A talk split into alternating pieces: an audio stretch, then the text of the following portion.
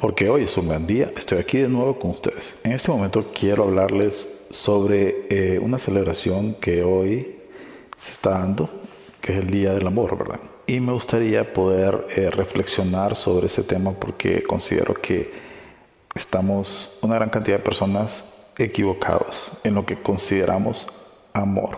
La definición del amor es muy variada y definitivamente puedes ver que, por ejemplo, las telenovelas te dan un concepto de lo que es el amor. Las películas, también se han filmado muchas películas dándote una definición de lo que es el amor. Se han escrito miles de canciones también y hay otra definición en las canciones. También hay libros que te dicen qué es el amor. Inclusive también te lo pueden definir tus familiares o lo que te dijo tu abuelita que significaba el amor o lo que te dijo tu madre o las personas que te rodean. Quizá también puedes encontrar la definición de amor en una revista de moda o en un horóscopo. Tanta gente habla del amor y podríamos decir que muchas de esas definiciones están, están alejadas de lo que es un amor verdadero en su más pura esencia. ¿Por qué te digo esto? Porque a lo largo de mi vida he experimentado muchos tipos de amor y he confundido también sentimientos y pues he llegado a la conclusión de que al hacer eh, una evaluación o estudio profundo de lo que significa amor, es algo más grande de lo que los seres humanos hasta el momento hemos podido expresar. Quizás nosotros confundimos una emoción con amor o estar apegado a alguien y creemos que es amor. También hay gente que confunde el amor con el interés, porque quizá la persona que está a tu lado tiene algo que te beneficia. Podríamos decir que es un interés material. También hay otras personas que están juntas por costumbre o por rutina. Y ahí cabe el hecho de decirte que mucha gente está con alguien para no estar sola. Hay gente también que está por conveniencia junta y confunden, incluso llaman amor a eso, pues. Y pues estamos llenos de confusión, la verdad. Pero hoy por hoy yo les quiero dar lo más cercano a una definición verdadera para que ustedes puedan en algún momento darse cuenta de que si lo que están sintiendo se asemeja a ese sentimiento. Bueno, para comenzar te voy a hacer una comparación de lo que puede ser el sentimiento del amor. Ponte a pensar en una lámpara que está en una habitación. Esa lámpara ilumina todo a su alrededor o las personas que están ahí. Si hay dos personas, las ilumina las dos. No importando quiénes son ellos si una persona es buena o la otra es mala, si uno es negro o es blanco, bonito, feo, mujer o hombre, no importa. La luz de esa lámpara la ilumina a ambas. Y no puedes coger tampoco la lámpara y decir voy a iluminar a él y a este no. Por lo tanto, esa luz es incondicional. Y el amor tiene esa característica de que es capaz de amar sin condiciones con defectos y con virtudes, no importando quién seas. Y eso, lo más cercano en este mundo que podemos verlo, es cuando una madre ama a un hijo o a una hija, que es capaz inclusive hasta dar su vida por eso. Entonces, ahí está la clave. Cuando tú empiezas a sentir algo por una persona o por, por un proyecto, o te apasionas en algún tema en específico, o en tu trabajo, pero eres capaz de dar sangre, sudor y lágrimas y hasta tu vida por eso, por esa causa, ahí estás experimentando un poco de lo que ese amor significa. Y pues, eh, como te lo dije anteriormente, los humanos estamos eh, muy lejos de poderlo hacer, ¿verdad? Pero tenemos algunos chispazos y lastimosamente por lo general la humanidad va cada vez más cerca pero de lo contrario, o sea, el egoísmo, el yo interior, el quererme a mí mismo, el buscar solo mi beneficio y cada vez menos nos fijamos o tenemos empatía con los demás, lastimosamente, ¿verdad? Pero eso es parte de la confusión en la que estamos metidos. Por lo tanto, también quiero que sepas otras características también de lo que puede ser el amor. Y esto lo saqué de una definición que pude leer en uno de los libros más sabios de los que tengo conocimiento yo hasta el momento, como es la Biblia y te habla de que una de las características del amor es ser paciente.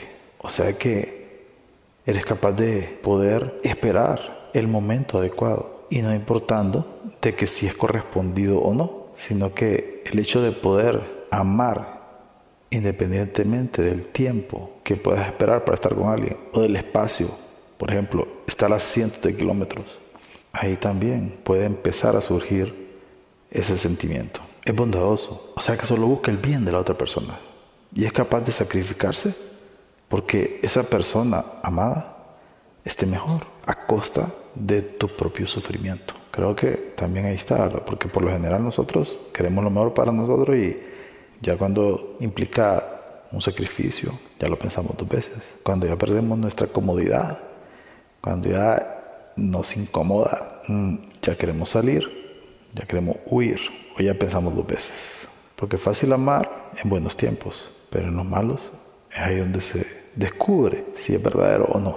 También el amor no es envidioso ni jactancioso. ¿Qué pasa con eso? Nosotros no podemos estar haciendo alarde de que amamos a tal persona o hacer ver a los demás que yo tengo un trofeo o tengo un amor y lo veo como un como una victoria, como una meta, como un trofeo, porque ahí yo estoy siendo egoísta, estoy pensando en mi placer, en que yo me siento satisfecho o en mis intereses. Entonces de esa manera ya no es amor, es ego, es egoísmo, es lo contrario del amor, es apego. Interesante, pero muy cierto. No se comporta con rudeza y no es egoísta, acabo de decirlo. Del momento que si nosotros estamos solo esperando el beneficio para acá, para nuestra parte, y no nos sacrificamos o no queremos a costa de nuestra propia comodidad que la persona amada esté bien, pues simplemente no es no se enoja fácilmente. Por lo general, eh, nosotros tendemos a hacer una especie de sube-baja emocional con las personas con las que tenemos algún vínculo. Y a veces se torna en una lucha de egos a ver quién tiene la razón o quién tiene el mando o quién es más inteligente o quién controla la otra parte. Entonces ahí simplemente venimos a lo mismo. Estamos pensando en nosotros, no en los demás. Entonces simplemente no es amor, es ego y eso es lo que abunda en la gente. Primero pienso en mí y después en los demás. Cuando el amor es lo contrario, pienso en los demás a pesar de mi sacrificio. Yo me brindo a los demás. Ya yo no soy tan importante y no guarda rencor. ¿Qué quiere decir eso? Capaz de perdonar. ¿Por qué? Porque mucha gente que conozcamos siempre vamos a encontrar un defecto. Nunca vamos a quedar totalmente bien con alguien. Nos va a hacer algún daño o nos va a fallar, a veces hasta sin querer, en algún momento. Y si nosotros estamos guardando rencor, estamos siempre ahí con una espinita y no somos capaces de dejar eso atrás, de perdonar, de olvidar, de pasar la página, entonces simplemente no, no es amor, no es un sentimiento, viene siendo lo mismo. Queremos nuestro bien siempre, a costa de los demás. Queremos que nos satisfagan nuestros caprichos y siempre salir en caballito blanco y los demás que se fríen. Es ahí donde se ve la bajeza del ser humano, que una gran cantidad de personas están pensando en sí mismas, están dándole vueltas a los pensamientos, siempre buscando tu beneficio personal a costa de los demás, cuando debemos de darle vuelta a la tortilla es el beneficio a los demás, es el servicio a los demás, es brindarse a los demás, vivir para servir a los demás, para amar a los demás. El día que seas en esencia amor y te brindes a los demás, vas a ser capaz de amar hasta personas que no conoces, porque simplemente surge de ti mismo ese sentimiento hacia todo, como la lámpara que alumbra a buenos y a malos y no decide solo alumbrar una parte o a él y a este no. Entonces creo que estamos un poco más cerca de comprender este tema tan fascinante y que hay mucho de qué hablar. Pero quiero dejarte a ti que reflexiones, que te des cuenta si has experimentado en algún momento este sentimiento o por lo menos un pequeño porcentaje, una pizca de lo que es ese sentimiento puro y verdadero que se llama amor y que en el caso de el amor ágape, que es el incondicional, el divino, el más grande y puro de todos, en eso debemos de convertirnos o aspirar por lo menos a tocar un poco ese tipo de amor. Agape. Si quieres saber más sobre este tema, puedes estar pendiente de cada uno de los podcasts o audios que publiquemos en un futuro. Y te quiero dar gracias por estar aquí siempre.